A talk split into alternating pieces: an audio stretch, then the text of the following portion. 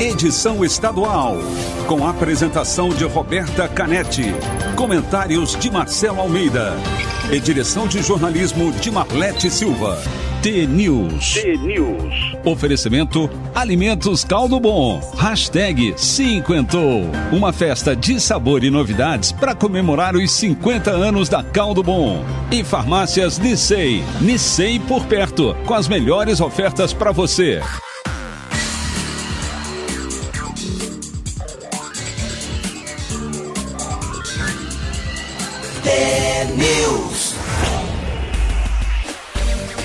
São sete horas e um minuto. Um ótimo dia para você que está sintonizado na T, a maior rede de rádios do Paraná. Você ouve agora a análise das principais notícias desta manhã.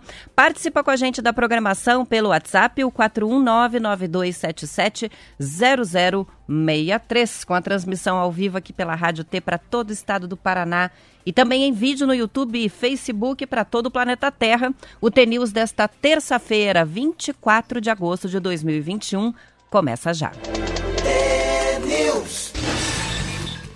São sete horas e um minuto. Tenho uma notícia para dar para os ouvintes. Hoje a gente não tem o Marcelo Almeida no estúdio. Ele ontem participou de uma entrevista coletiva com o Curitiba e hoje acordou se sentindo com um pouco de dor de garganta, né? E por precaução decidiu é, como estava é, junto à, à, equipe do Coxa ontem e hoje está se sentindo um pouco sintomático. Ele foi fazer o teste, RT-PCR, possivelmente não é nada. Os sintomas nem são os sintomas da Covid, mas tem essa dor de garganta aí pegando. Tá de molho, Marcelo, hoje, mas amanhã provavelmente com o teste negativo estará de volta. A gente vai dando as notícias aí para os ouvintes, deixando vocês por dentro. Então, ouvintes participando aqui pelos diferentes canais, me ajudam a fazer o TNews de hoje junto com o Marquinhos aqui na mesa. São sete horas e dois minutos e a gente já inicia com notícias falando sobre a sabatina do Augusto Aras, que é hoje. Procurador-Geral da República passa pela sabatina na Comissão de Constituição e Justiça do Senado Federal. O que, é uma sabatina? É uma entrevista conjunta, né? Os senadores perguntam, fazem perguntas é, simultaneamente a essa pessoa que participa dos questionamentos. São os senadores que vão decidir depois se o Augusto Aras continua por mais dois anos à frente do Ministério Público Federal. De acordo com o Estadão, o Aras tem contra ele a maior parte dos colegas que formam a cúpula da PGR. Vários subprocuradores consideram que o Aras age para proteger o presidente da República, Jair Bolsonaro, que indicou ele para o posto, o que ele nega, né? Porque não é esse o papel do Procurador-Geral da República.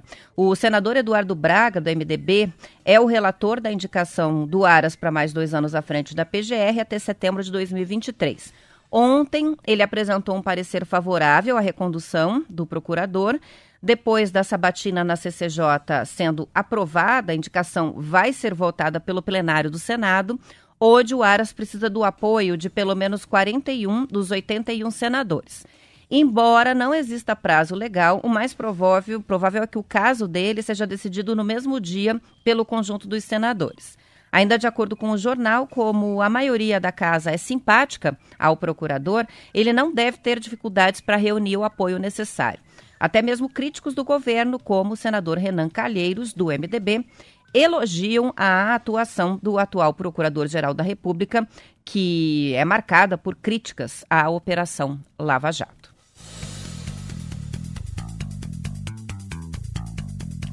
São 7 horas e 4 minutos. A Polícia Rodoviária Federal lançou ontem uma plataforma online para registro de crimes patrimoniais no campo. Segundo a PRF, o objetivo é agilizar a comunicação de abigeato, que é o quê? O furto de animais. O sinal agro também permite que seja feita a comunicação de roubo de máquinas agrícolas. Para fazer o registro, o usuário deve entrar na página da PRF na internet clicar ali no ícone da plataforma e seguir o passo a passo, que é simples. Ao receber a comunicação, a Polícia Rodoviária Federal analisa, valida a ocorrência, que passa a ser disparada para todos os policiais em um raio de 200 quilômetros da ocorrência, por meio de um alerta que vai via smartphone funcional. O registro também pode ser feito pelo telefone, pelo número de, de emergência da PRF, que é 191.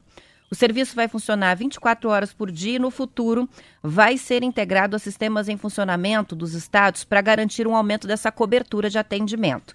Segundo a Polícia Rodoviária Federal, o registro no sistema Sinal Agro não substitui a ocorrência. É, o boletim né, de ocorrência, que deve ser emitido pela Polícia Civil. Ou seja, se há uma situação de furto ou roubo de animal ou então de máquina agrícola, se emite esse alerta, é legal comunicar à Polícia Rodoviária Federal para ela fazer essa busca e esse atendimento mais amplo ali na região, mas ainda assim é preciso buscar a Polícia Civil para fazer o BO. A PRF alerta também que, em caso de falsa comunicação por meio do sistema de trote, o cidadão pode incorrer em crime previsto no artigo 340 do Código Penal e fica sujeito à pena de detenção de seis, de um a seis meses, além de multa. Então, é, já vai aqui o aviso com relação aos espertinhos ou engraçadinhos que queiram usar o sistema para fazer algum tipo de trote, né, mobilizando a Polícia Rodoviária Federal à toa. Infelizmente, isso ainda acontece. Mas está aí, então, para quem quiser, link da notícia, as coordenadas de como entrar aí para fazer o seu registro. A gente sabe que aqui no TNews temos muitas pessoas que trabalham no meio rural, trabalham no campo e que podem se interessar aí pelo serviço. Manda mensagem para a gente no WhatsApp que a gente encaminha a notícia para vocês. É o 419 9277 0063. Muitas mensagens já estão chegando com fotos, gente falando sobre o tempo hoje nas cidades do Paraná. Daqui a pouquinho eu vou registrar e hoje vou registrar bastante que vai sobrar tempo aqui sem os comentários, infelizmente, do Marcelo Almeida ao longo do programa. Vale do ouvinte. Vamos andando para cá. Rapidamente passando pelo, pelo tempo aqui, né? A terça-feira vai ser de tempo seco, quente em praticamente todas as regiões do Paraná, mas no Rio Grande do Sul já está avançando nova frente fria vai causar temporais e o sistema atinge o Paraná ao longo da semana. Então, o tempo vai virar aqui a previsão de chegada dessa frente fria entre quarta e quinta-feira, entre amanhã e quinta-feira, mas hoje vai ser um dia de calorão. E aí vai vir chuva, que a gente está precisando muito, né? Vai vir chuva a partir de quinta-feira. Para Curitiba, por exemplo, a previsão é, para quinta-feira, é, para amanhã, hoje, amanhã de temperaturas bem altas à tarde, é, 29, amanhã 31 graus.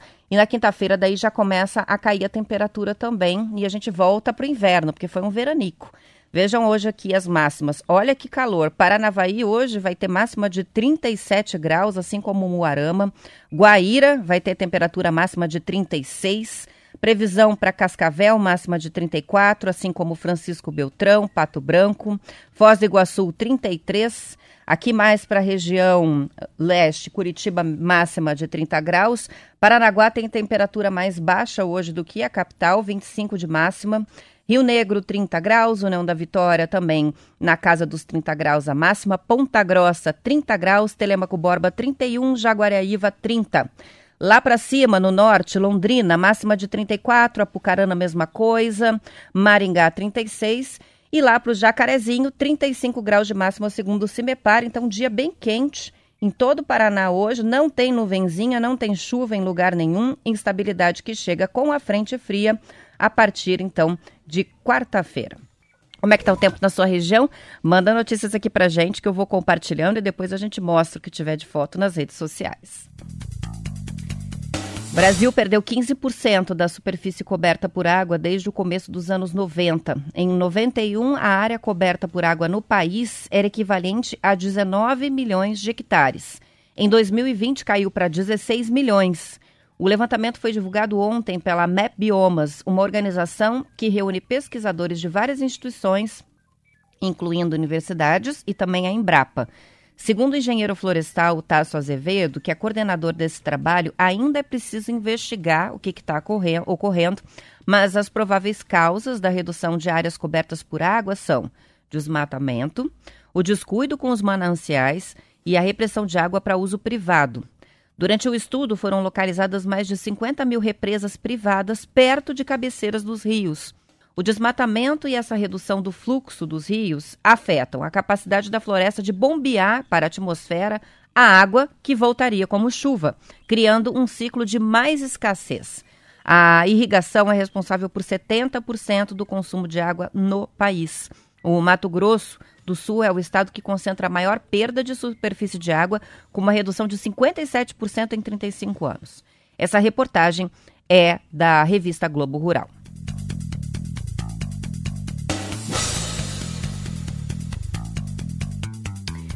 Ainda com relação à questão de estiagem, vamos para, para o campo da energia elétrica. A gente agora fala sobre estiagem, sobre a seca, sobre a alta da energia elétrica, sobre a alta do gás, sobre a alta dos combustíveis. Está difícil. Para tentar reduzir os riscos de apagões de racionamento, que não estão descartados aí, diante dessa crise hídrica histórica no país, o governo federal vai compensar financeiramente as grandes empresas que economizarem energia.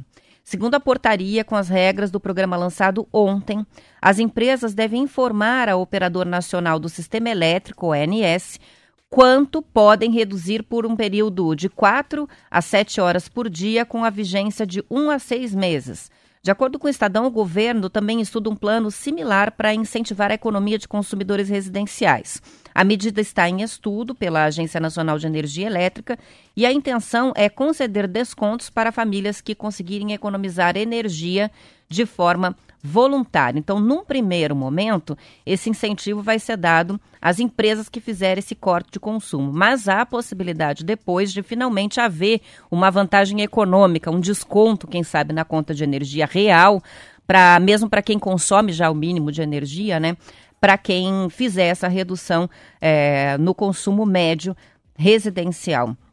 Para conseguir mais adesão ao programa, o governo está acatando pedidos de agentes do setor, reduziu o lote mínimo de economia que as empresas devem oferecer de 30 para 5 megawatts médios. Em troca da economia, as empresas vão receber uma compensação financeira. A vigência da medida, né, dessa medida que foi publicada já no Diário Oficial da União, da União, vai até o dia 30 de abril do ano que vem, de acordo com a reportagem do Estadão. Vamos para o intervalo? Já volto com mais notícias. É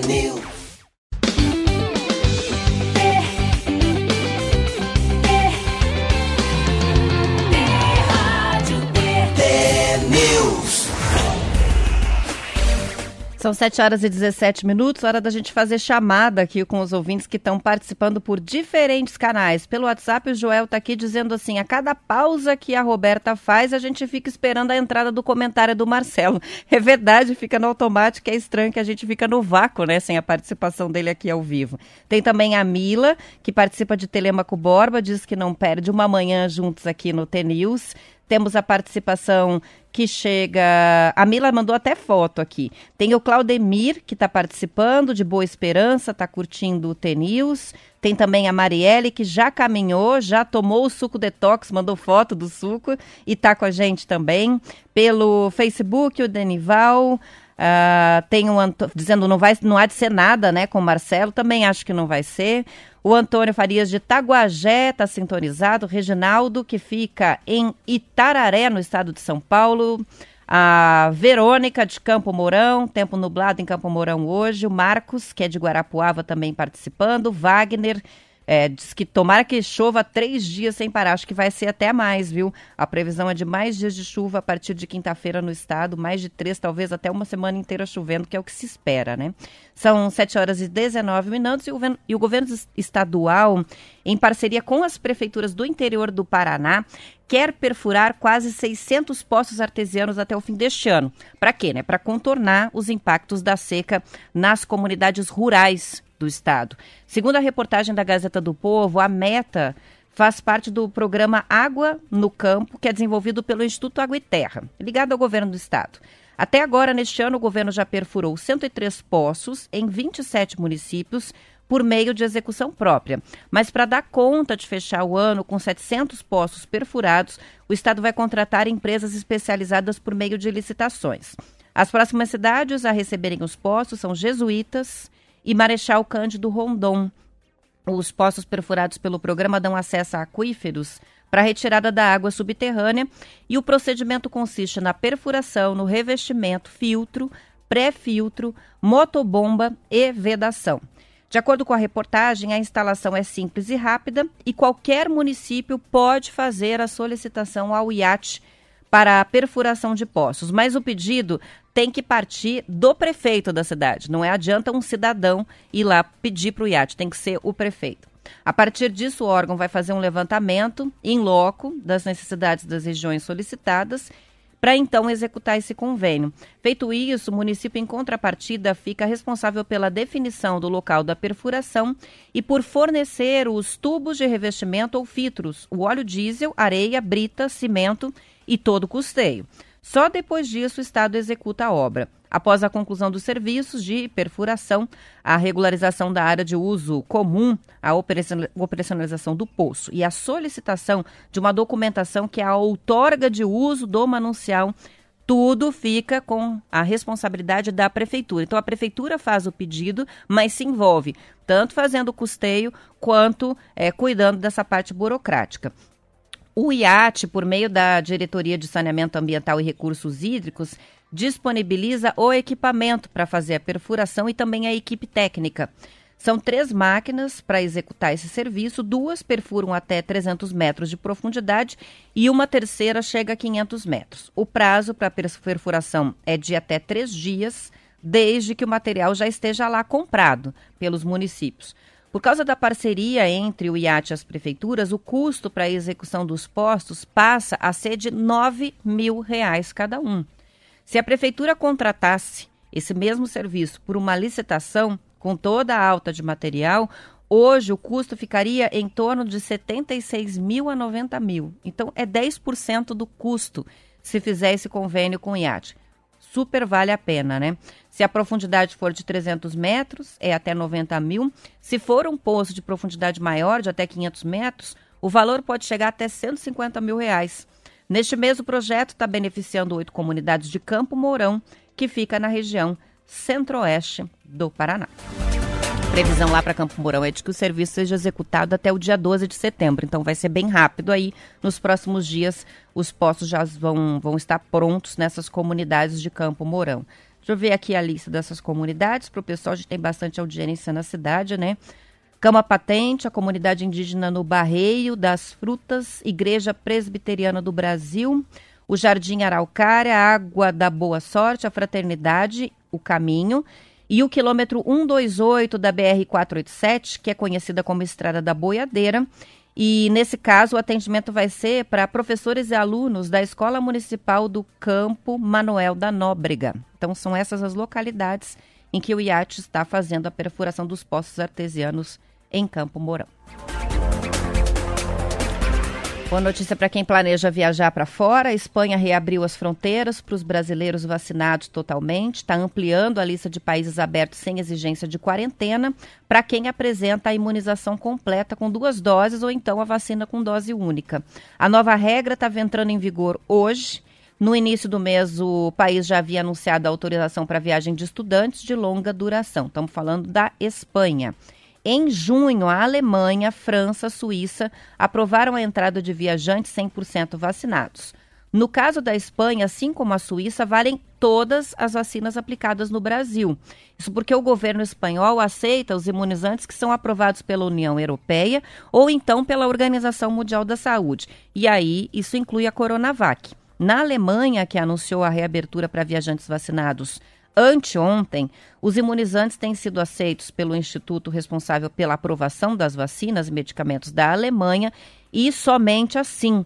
Então, como não há um parecer desse instituto sobre a vacina chinesa da Sinovac, a Coronavac, lá na Alemanha não pode ser a Coronavac por enquanto. A França aguarda a aprovação do imunizante pela Agência Europeia de Medicamentos, que é a agência reguladora de saúde lá deles na Europa que já está aceitando Pfizer, Moderna, AstraZeneca e a Janssen. A Coronavac ainda não. O órgão começou em maio a analisar o imunizante da Sinovac, mas ainda não divulgou o parecer. De acordo com a reportagem do Estadão, os viajantes do Brasil autorizados a fazer turismo na Espanha não precisam cumprir período de quarentena ou apresentar o exame PCR negativo. Para viagem, é preciso só esperar 40 dias depois da imunização completa e aí preencher o formulário de controle sanitário. O turista também tem que apresentar a comprovação de vacina em espanhol. No aplicativo do governo federal de saúde, do cadastro do SUS, há essa, esse documento já disponível em outros idiomas. Eu cheguei a mencionar isso aqui antes, né, em outra oportunidade. É, logo que eles começaram a fazer a emissão desse documento. Então, não é preciso ir até nenhum lugar. Você, no próprio aplicativo, consegue a documentação também em espanhol. No aeroporto de chegada, lá na Espanha, o viajante tem que ter a temperatura medida, esse é o protocolo. Eles vão conferir essa documentação, mas as autoridades sanitárias do país podem decidir fazer um teste de antígeno no viajante. Então, essa possibilidade existe. Mas não há exigência de que faça o RT-PCR antes de ir. Está vacinado? Passou o prazo de imunização já da segunda dose? Já dá para marcar essa viagem aí para a Espanha, mesmo com a vacina Coronavac reforçando, assim como a Suíça, que também aceita a Coronavac.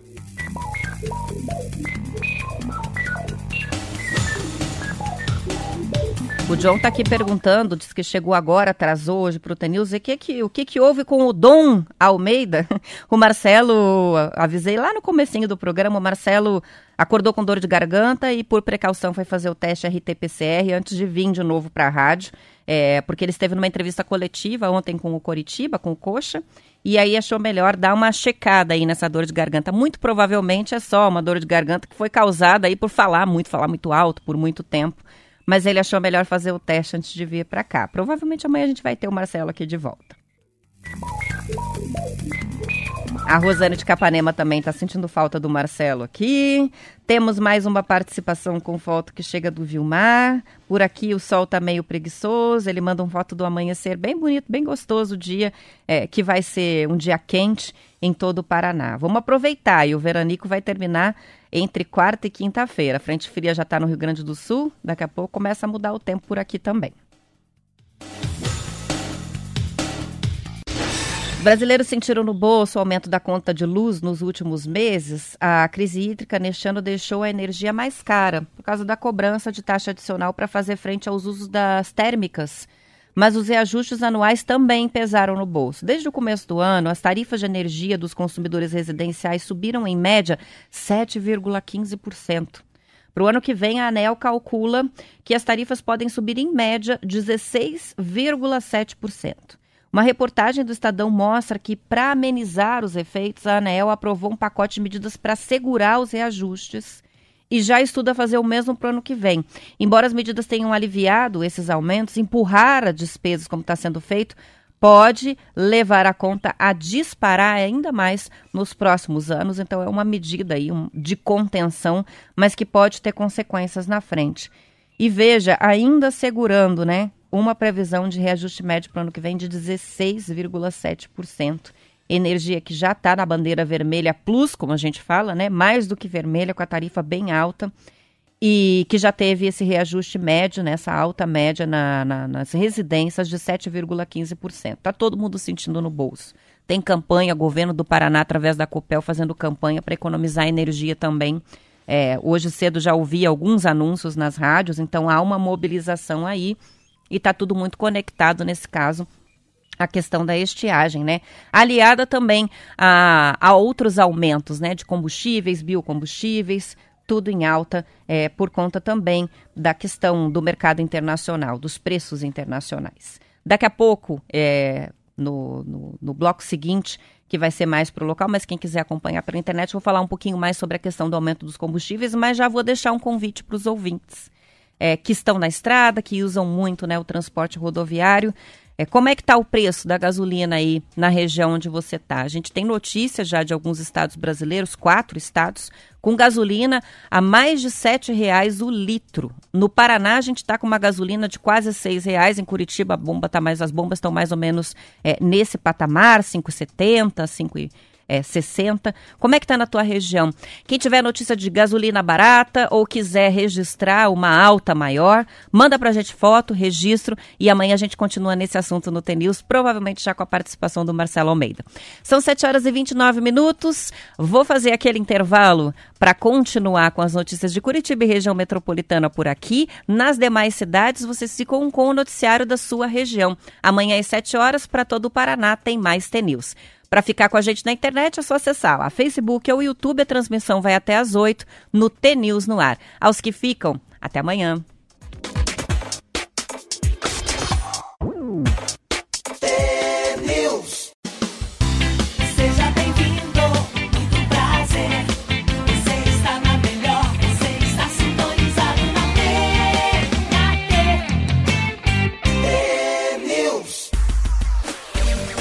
São 7 horas e 34 minutos. O Centro de Tecnologia e Inovação da Secretaria de Estado dos Direitos da Pessoa com Deficiência, esse é governo federal, em parceria com a Fundação Grupo Volkswagen, apresentou ontem uma máscara de proteção individual contra a Covid-19 desenvolvida para melhorar a comunicação com os surdos ou deficientes auditivos. O modelo, que tem um visor transparente na região da boca, foi desenvolvido com o objetivo de popularizar as máscaras inclusivas, que são aquelas que permitem a leitura labial. Elas têm uma parte transparente. Segundo a Agência Brasil, a máscara inclusiva também tem a vantagem de humanizar o convívio em tempos de pandemia, porque permite a visualização das expressões faciais, o que não acontece com a máscara comum. A gente não sabe se está rindo ou está chorando, né? A máscara transparente tem um plástico anti-embaçante e é feita com três camadas de tecido e elástico ajustável. O material é reutilizável, pode ser lavado até 30 vezes. As máscaras custam R$ 12,80 e podem ser encontradas na loja da Fundação Grupo Volkswagen. Existem outros modelos de máscaras com visores assim transparentes no mercado, não é exatamente uma novidade, mas os preços vão lá de R$ reais até 200. Então essa é uma máscara bem mais barata do que a média de máscaras inclusivas que são incluídas, que são encontradas na internet, por exemplo, né? Essa custa R$ 12,80. As informações estão na Agência Brasil. E começa daqui a pouco às 8 horas a Paralimpíada de Tóquio 2020 com cerimônia de abertura no Estádio Nacional do Japão. São 22 esportes. Dentro do mesmo esporte, há provas por classes que são baseadas nos tipos de deficiências que os atletas têm. O nome de cada classe é composto de letras que se referem à modalidade ou à deficiência e de números que indicam o grau de comprometimento. E quanto menor a numeração, menor é a funcionalidade do atleta.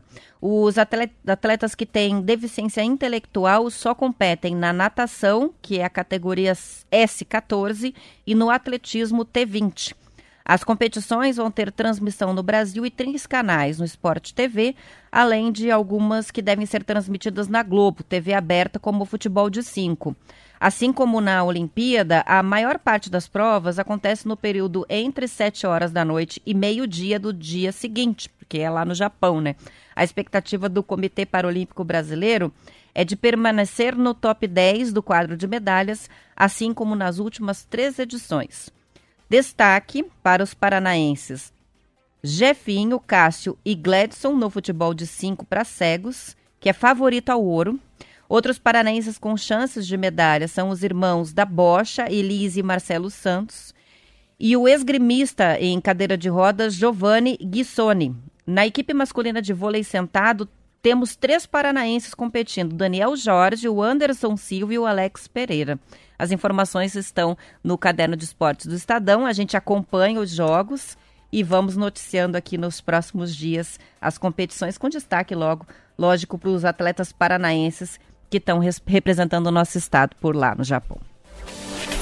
Antes do intervalo, eu falei sobre a questão da gasolina e por que, que a gasolina está subindo tanto. Pois é, com um litro da gasolina já custando R$ reais em quatro estados brasileiros, que são Acre, Rio de Janeiro e Rio Grande do Sul, além do Tocantins. O Valor Econômico fez ontem uma reportagem que mostra o porquê de tanta alta nos combustíveis nos últimos meses. Segundo o levantamento da Agência Nacional do Petróleo, em 2021 a gasolina está acumulando um aumento de mais de 30% nos postos.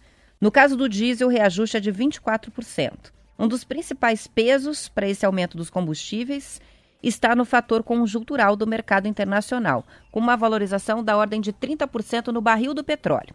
Os preços dos derivados no Golfo do México, mostra aqui o valor, estão em alta com a recuperação da demanda no mercado americano. Por quê? Por causa do avanço da vacinação contra a Covid nos Estados Unidos. Como a Petrobras adota a política de alinhamento ao mercado internacional, o petróleo mais caro se traduz em reajustes imediatos para gasolina e diesel no país. Em 2021, os preços praticados pela estatal nas refinarias estão acumulando alta de 52% para a gasolina e 39% para o diesel, de acordo com o valor data. Nessa equação também é preciso considerar a desvalorização do real em relação ao dólar e o aumento das paradas programadas para manutenção das refinarias, isso no primeiro semestre, o que reduziu momentaneamente a oferta de combustíveis, é, a produção interna né, do país. Lembrando que o Brasil é importador, né? A gente compra combustível. Mas não só o preço do petróleo justifica o aumento expressivo dos combustíveis no Brasil. Os preços praticados pela Petrobras representam 33% do preço final da gasolina, segundo o valor. Os impostos, lógicos, também pesam bastante no bolso.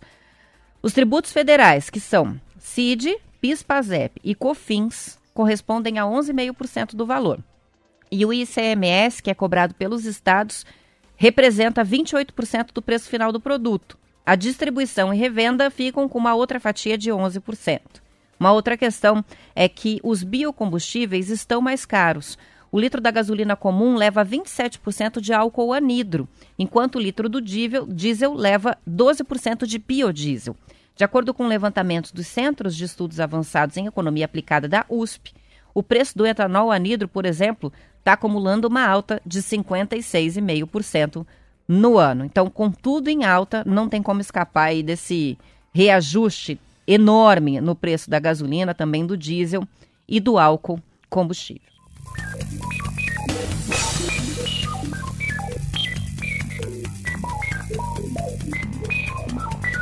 Bom dia para o Michel de Cascavel, que participa com a gente aqui pelo WhatsApp. O Edinho também está mandando foto do amanhecer em Foz do Iguaçu.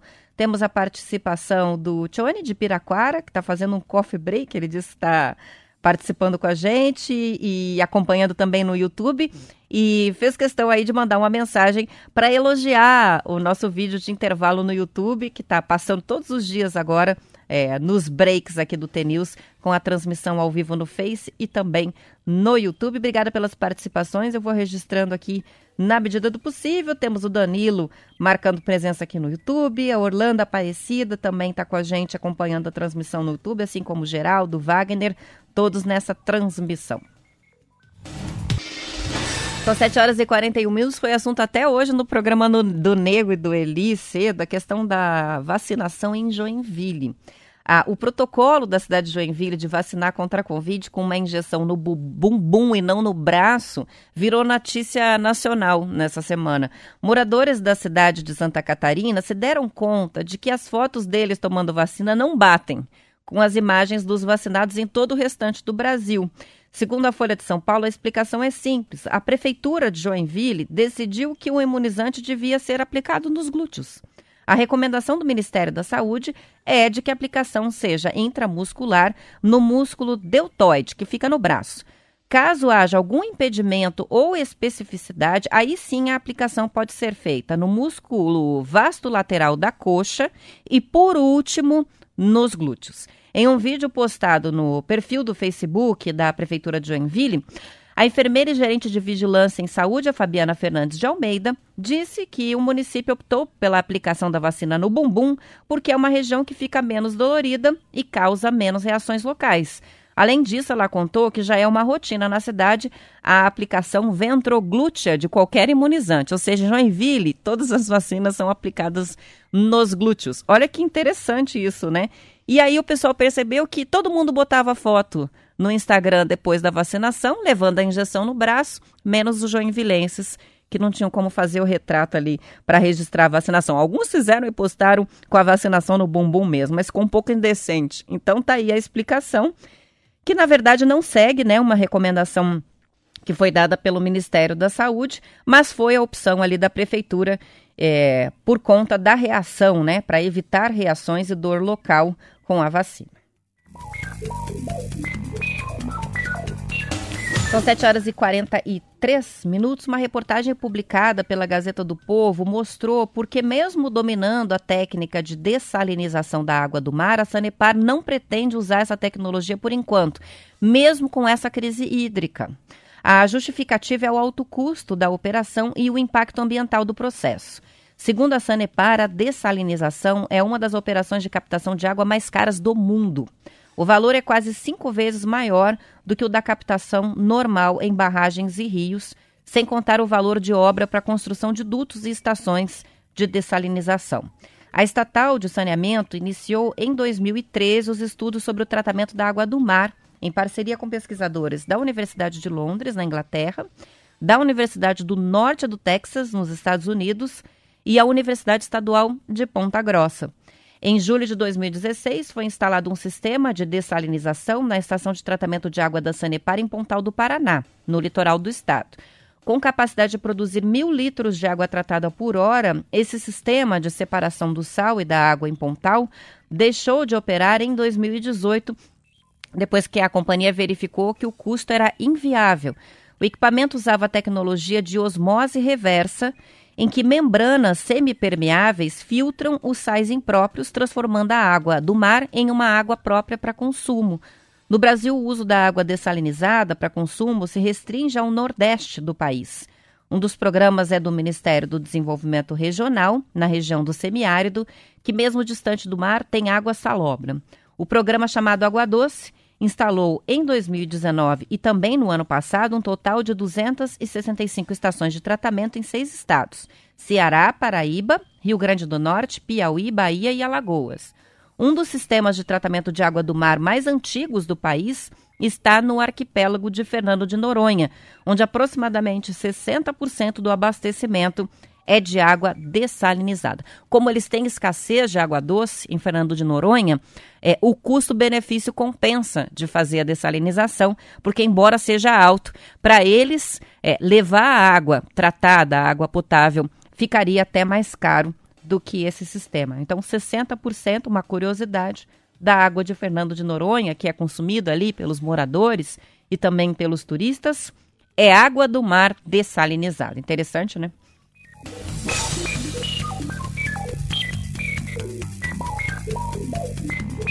E o governo do Paraná abriu uma chamada pública que vai destinar 8 milhões de reais para projetos de pesquisa básica, aplicação de diversas áreas do conhecimento. O edital foi lançado ontem, a novidade segue aberto para cadastramento dos projetos até o dia 10 de setembro.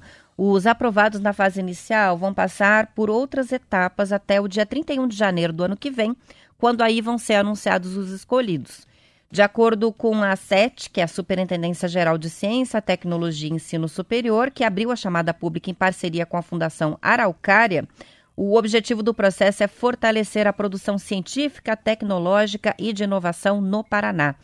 Vão ser consideradas como as áreas prioritárias a de agricultura e agronegócio, biotecnologia e saúde, energias inteligentes, cidades inteligentes, educação, sociedade e economia, desenvolvimento sustentável e transformação digital.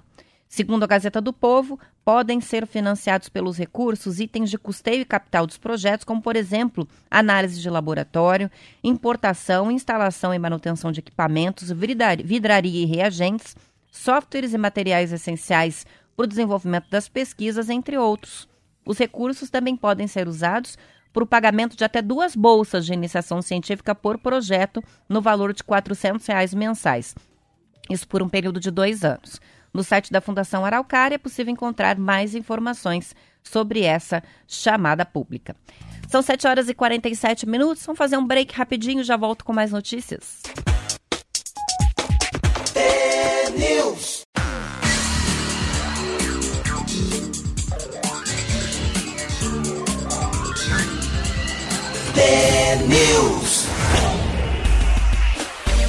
Eu falei o rápido break, mas mais rápido do que isso é impossível, né? Foi e voltou. Então vamos lá com mais notícias. São 7 horas e 48 minutos. A Prefeitura de Curitiba está fazendo hoje, terça-feira, a repescagem da primeira dose da vacina contra a Covid. Estão sendo atendidas as pessoas nascidas até 1991 que não puderam comparecer.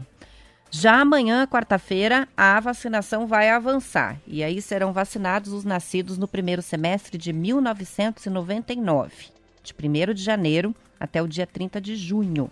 As pessoas nascidas até 91 que por algum motivo estavam doentes, viajando, tinham tomado, por exemplo, a vacina da gripe, não puderam comparecer no grupo, devem aproveitar essa repescagem, porque não é todos os dias que tem repescagem na vacinação. Eu sempre reforço isso aqui porque a gente sempre tem relatos, e eu mesma presenciei pessoas que vão até o local de vacinação achando que podem tomar a qualquer momento, se não tomaram no dia da sua convocação por faixa etária ou grupo prioritário. Mas não é. Tem que prestar atenção porque tem dia que tem repescagem, tem dia que não tem. Hoje é só repescagem até 91. Então é uma boa oportunidade para quem atrasou aí a vacinação colocar isso em dia. Além da repescagem hoje e da ampliação da vacinação amanhã com os nascidos em 99, a vacinação para gestantes e puérperas, que são as mulheres que tiveram bebê há 45 dias ou menos, é, com 18 anos ou mais, também podem tomar vacina tanto hoje quanto amanhã. As gestantes, para gestantes, está liberada a vacinação. Para a vacinação dessas gestantes, a Secretaria de Saúde segue as orientações da Coordenação Geral do Programa Nacional de Imunizações, que indica que as mulheres do grupo devem receber ou Coronavac ou a Pfizer. Além disso, a vacinação contra a Covid também está condicionada a uma avaliação individualizada, compartilhada entre a mulher e o médico. Estamos falando das gestantes, tá? Para receber a vacina, a Secretaria Municipal da Saúde orienta todo mundo a fazer o cadastro antecipado na plataforma Saúde Já. Isso agiliza o atendimento ali no balcão.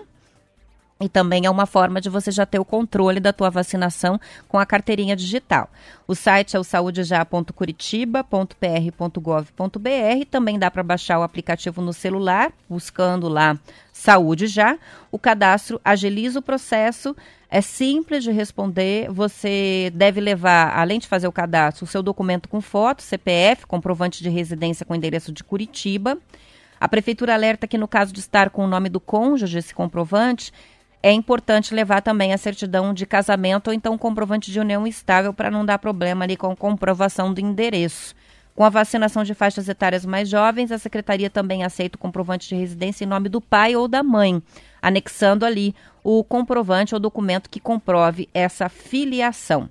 Ah, nesta semana, cerca de 57.500 pessoas que já receberam a primeira dose de vacina contra a Covid devem retornar aos postos de vacinação de Curitiba para a segunda dose da vacina.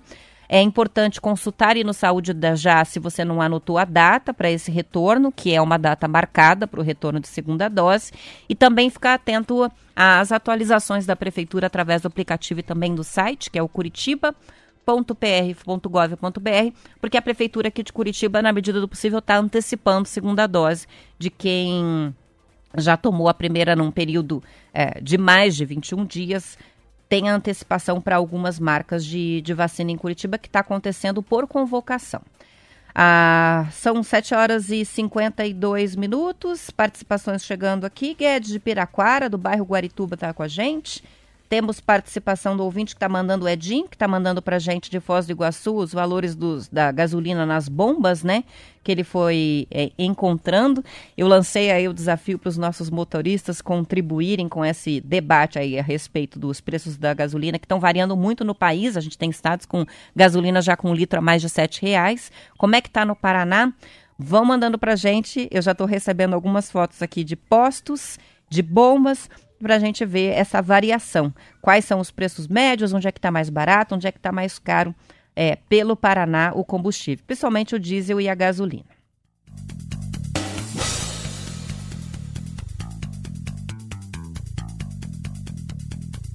A Câmara Municipal de Curitiba aprovou ontem a suspensão de cobrança das dívidas tributárias ou das dívidas de impostos das empresas de eventos culturais aqui de Curitiba, empresas que foram muito prejudicadas aí pela pandemia. E os vereadores também aprovaram a prorrogação do prazo para uso de 2,7 milhões de reais que é uma sobra aí da Lei Aldir Blanc. Essas sobras de verbas destinadas pelo governo federal para os projetos culturais é, vamos lembrar como é que isso se deu. Né? Em setembro do ano passado, a cidade recebeu 12 milhões de reais da União, 9 milhões foram direcionados a projetos culturais selecionados pela Fundação Cultural de Curitiba. Se esse projeto de lei for confirmado em plenário e sancionado pelo prefeito, o executivo ganha um prazo aí até o dia 31 de dezembro para destinar esse saldo remanescente a ações emergenciais de apoio ao setor cultural, um saldo que não, não conseguiram usar. A proposta considera que a demora para publicação e a regulamentação da lei Aldir Blanc prejudicaram aí o município no sentido de distribuição dos recursos, né? É, e deixaram o município com pouco tempo para operacionalizar os recursos. E é por isso que estão pedindo um prazo extra para poder gastar esse recurso que estaria disponível. Com relação à moratória é, para as empresas de eventos, o projeto teve 35 votos favoráveis dos vereadores e desobstrui o acesso desses empresários às certidões negativas que as instituições financeiras, que os bancos exigem para fazer mais empréstimos. A medida, que ainda segue para a sanção do prefeito Rafael Greca, contempla 12 atividades econômicas: gestão de espaços artísticos, produção de espetáculos circenses de dança, música, teatro e eventos esportivos, serviços de música ao vivo e mecânica, organização de feiras e congressos, exibição cinematográfica, drive-ins e casas de festas e eventos. Uma emenda aditiva que foi assinada por sete vereadores está incluindo aí na proposta a moratória também para os clubes sociais e esportivos. A gente agora, então, aguarda uh, se segue ou não para a sessão do prefeito, ainda vai passar pelo plenário em mais duas votações esse projeto de lei e depois segue para a sanção, inclusive é, com a discussão dessa emenda aditiva aí que colocou os clubes sociais e esportivos junto é, com as empresas organizadoras de eventos culturais, a ramos mais afetados pela pandemia aqui em Curitiba. A gente citou ali na, na primeira parte do TNews esse projeto Map Biomas que divulgou um levantamento inédito ontem mostrando a questão da presença da água, cobertura né, de água potável. É, e também mostrou, através de análise de imagens de satélite que foram feitas entre 90, 1985 e 2020, o impacto dos incêndios, do fogo sobre o território paranaense. Uma reportagem do Bem Paraná está mostrando em cada um desses 36 anos de análise, o Paraná queimou uma área maior do que a de Piraquara. Foram 297 quilômetros quadrados queimados anualmente, não estou falando no intervalo inteiro, estou falando em um ano em média. Ah, enquanto o município metropolitano, em comparação, tem 227 quilômetros quadrados. Piraquara, 227 quilômetros quadrados, e a área queimada anualmente no Paraná, 297 quilômetros quilômetros quadrados. Ainda segundo os dados da plataforma Map Biomas, que podem ser conferidos inclusive na internet, desde 1985, uma área total de 10,7 mil quilômetros quadrados queimou no Paraná. A boa notícia, por outro lado, é que a área queimada tem apresentado tendência de redução nos últimos anos. Em 2020, por exemplo, foram 147 145,7 quilômetros, ou 28,5% a menos do que no ano anterior, segundo esse mapa, esse levantamento divulgado. Quem quiser link para conferir os detalhes aí, é, pode pedir aqui pelo WhatsApp que a gente manda na sequência. Com relação ao uso e cobertura da área queimada, é, o levantamento verificou ainda que os terrenos mais afetados nos 36 anos analisados eram justamente os destinados a pastagem e agricultura, áreas de formação florestal ou campos alagados e áreas pantanosas nessa ordem. Então tá aí é, o impacto da pecuária, do agronegócio na vegetação paranaense, nas queimadas identificadas por essas imagens que traçaram aí o panorama durante esses 36 anos é, da preservação ou não preservação dos remanescentes no Paraná.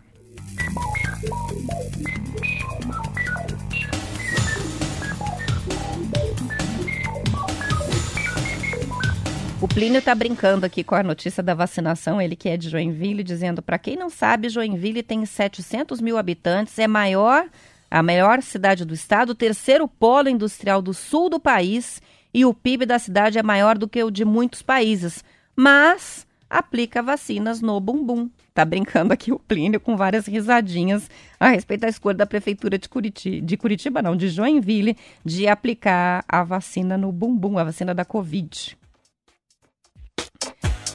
Vamos terminando por aqui. São 7 horas e 59 minutos. Agradecendo as várias participações dos ouvintes que foram chegando pelo WhatsApp, questão dos combustíveis, comentários sobre os assuntos do dia, as fotos né, da, do tempo nas cidades. Ah, hoje um tempo mais ensolarado, previsão de chegada de frente fria. Tudo vai ser aproveitado aqui. A gente responde individualmente com a produção, depois coloca as fotos nas redes sociais e seguimos amanhã às sete em ponto com o TNews, provavelmente já com a participação do Marcelo Almeida de volta. Uma ótima terça-feira para vocês. Amanhã eu tô de volta às sete. Bom dia, até lá.